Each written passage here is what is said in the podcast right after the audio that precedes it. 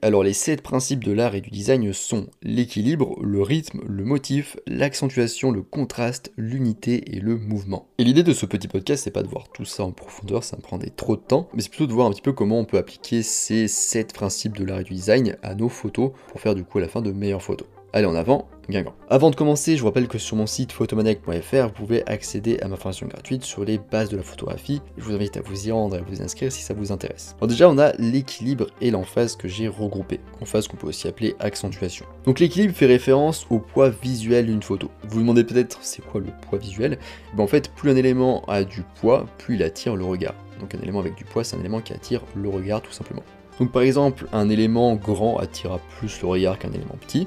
Un élément petit du coup aura moins de poids visuel. Un élément avec une couleur chaude attirera plus qu'un élément avec une couleur froide. Un élément avec de la texture attirera plus l'attention qu'un élément lisse sans texture. Etc. etc. Donc une photo équilibrée donne un sentiment de stabilité et d'harmonie à une photo, alors qu'une photo déséquilibrée crée de la tension visuelle. Ces deux manières de composer de manière équilibrée ou déséquilibrée sont acceptables, cela en fait dépend du résultat que vous souhaitez obtenir à la fin. Et globalement on peut obtenir l'équilibre de trois façons, de façon symétrique, de façon asymétrique, notamment vous êtes dans des grilles, notamment la spirale dorée, ce genre de choses, et avec la symétrie radiale, donc c'est la symétrie avec un point central au milieu, qui est euh, plutôt utilisé par exemple en photo d'architecture. Si ce sujet vous intéresse, j'ai fait un très gros article avec plein d'exemples sur mon site photomaniac.fr, donc je vous invite à aller voir tout ça si ça vous intéresse. Ensuite, du coup, j'avais mis aussi avec l'équilibre l'accentuation ou l'emphase. Parce qu'en fait, accentuer ou mettre l'emphase, c'est une façon de façonner un point d'intérêt particulier dans une photo. En fait, c'est finalement le fait de combiner plusieurs éléments de l'équilibre pour attirer l'attention sur un élément particulier de la photo. On pourrait par exemple imaginer une fleur rouge très texturée, prenant beaucoup de place dans le cadre et entourée d'espaces négatifs. Donc ça ferait finalement beaucoup de poids sur cette fleur, ce qui attirait beaucoup l'attention et ce qui mettrait du coup l'emphase sur ce sujet. Ensuite, on a le rythme et les motifs que j'ai regroupés. Donc la composition en musique est très similaire à la composition en photographie. Le concept photographique de rythme emprunte beaucoup à la théorie musicale. A l'instar d'un musicien qui lit les notes sur une partition, les sujets séparés d'espace régulent la façon dont nous voyons une photographie. Là aussi j'ai fait une vidéo, un podcast, un article très détaillé, très intéressant sur le sujet du rythme, que je vous invite à aller voir si ça vous intéresse. Et du coup on a le motif qui est finalement un cas particulier du rythme, c'est la répétition régulière et prévisible de formes similaires comme par exemple euh, la répétition d'un motif sur un papier peint. Et ce qui est intéressant souvent, si vous allez voir la vidéo sur le rythme, etc., c'est de briser un rythme régulier. Par exemple, si vous prenez une photo avec un papier peint, euh, avec des motifs qui se répètent et tout, qui sont bien définis, si vous mettez une personne, bah, ça va faire une photo très marquante. Ensuite, on a le contraste.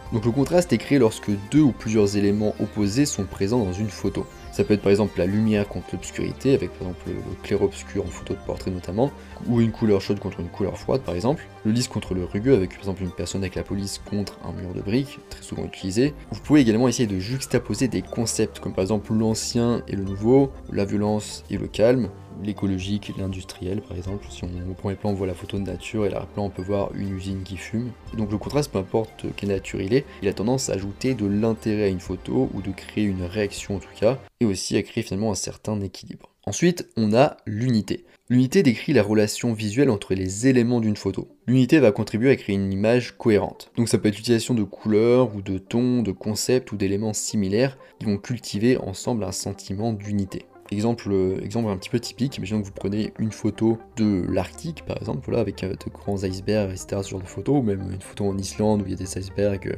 qui s'échouent un petit peu ici et là euh, sur la plage. Donc l'ambiance elle est très froide. S'il y a des icebergs, c'est que l'ambiance est froide, qui fait froid ce jour-là. Et le froid, c'est pas seulement une température au niveau du ressenti euh, de l'air, mais c'est aussi quelque chose qu'on peut retranscrire visuellement. Et les couleurs froides, par exemple, c'est le bleu. Donc par exemple, si vous prenez une photo avec l'eau qui est bleue un peu sombre, parce qu'il fait un peu mauvais, et qui a aussi du coup de la glace, des icebergs dans la photo, mais dans ce cas, prenez euh, ces moments à l'heure bleue où tout est bleuté, ça peut être très intéressant et ça crée de la cohérence. Contrairement à si par exemple on prenait ça à un coucher soleil, donc ça pourrait aussi marcher par par exemple contraste éventuellement. du coup, on perd un petit peu le côté cohérent parce qu'on aura la couleur chaude chaleureuse orangée qui correspond pas forcément à la glace qu'on voit devant nous. Ce qui peut provoquer par exemple une désunion ou perturber l'image, ça peut être un mauvais cadrage, des perspectives maladroites avec par exemple un premier plan trop grand, ou encore une surexposition, ou encore une sous-exposition. Et enfin, on a le mouvement. Donc en photographie, le terme mouvement décrit souvent la relation entre le temps de pause et un sujet, mais le mouvement fait aussi référence au chemin que prend l'œil du spectateur lorsqu'il lit une photographie. Un photographe peut contrôler la manière dont le spectateur aborde une photo. Par exemple, il peut utiliser des lignes, qu'elles soient diagonales, courbes ou droites, qui vont déplacer le regard du spectateur d'un point à un autre. Aussi utiliser les couleurs dans ce sens. Il y a aussi plein d'autres moyens de manipulation de l'esprit qui existent. Pas de manipulation négative ici, hein, c'est pour apporter une lecture à votre photo, que j'ai notamment abordé dans les vidéos, le podcast et l'article sur la théorie de Gestalt que je vous invite du coup à voir si ce sujet vous intéresse. Donc voilà, on arrive à la fin de ce podcast sur les 7 principes de l'art et du design appliqués à la photographie. Comme vous avez pu le voir, on a déjà abordé certains de ces éléments du design en photo, et je vous laisse du coup aller voir un petit peu tout ça s'il y a des choses qui vous intéressent. Je vous rappelle que sur mon site photomaniac.fr, vous pouvez toujours accéder à ma formation gratuite sur les bases de la photographie. Je vous invite à vous inscrire si ça vous intéresse. Moi, je vous laisse ici à votre design photo et je vous dis à bientôt sur les internets mondiaux.